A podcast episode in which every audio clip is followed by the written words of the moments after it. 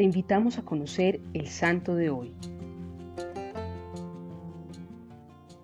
La familia de Bruno, nombre del santo padre del que hablaremos el día de hoy, era de notables funcionarios y confía su educación y carrera clerical al obispo de Tours, convirtiéndose a los 22 en diácono.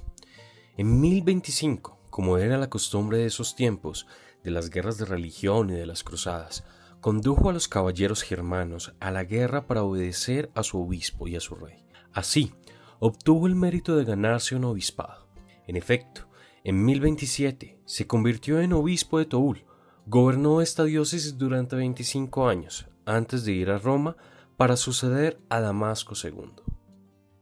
Al principio, Bruno no quería aceptar el pontificado. La arbitraria decisión del emperador Enrique III le parecía una imposición por lo que puso como condición que su elección fuera aprobada por el clero y el pueblo romano. Cuando se trasladó a Roma, eligió el nombre de León IX. Tenía 47 años y durante cinco años fue un líder revolucionario de la Iglesia, comprometido en la lucha contra la simonía, es decir, la compraventa de los oficios eclesiásticos, que era una costumbre muy extendida en la Edad Media y condenada desde el concilio de Calcedonia en 451.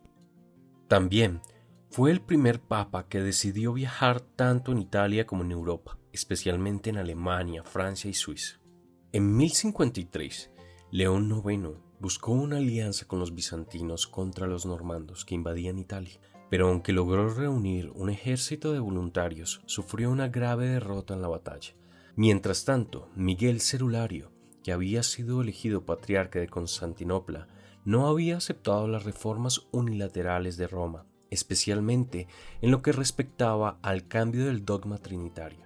En el concilio ecuménico de Constantinopla del año 381 se había establecido que el Espíritu Santo procedía del Padre por el Hijo, dogma que luego fue modificado durante el concilio de Toledo de 589 en la fórmula vigente que recita que el Espíritu Santo procede del Padre y del Hijo. Este cambio fue interpretado en Constantinopla como una efectiva negación del monoteísmo.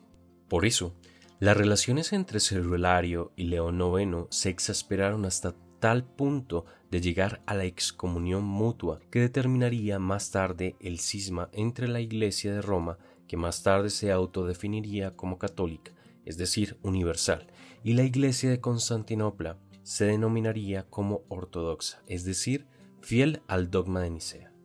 El Santo Padre León IX muere el 19 de abril de 1054, colocando su lecho junto al altar mayor de San Pedro, como era su deseo.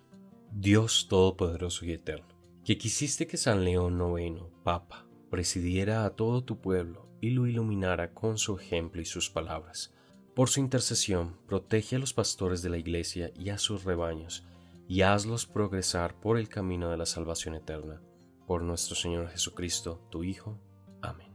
Cristo Rey nuestro, venga tu Rey.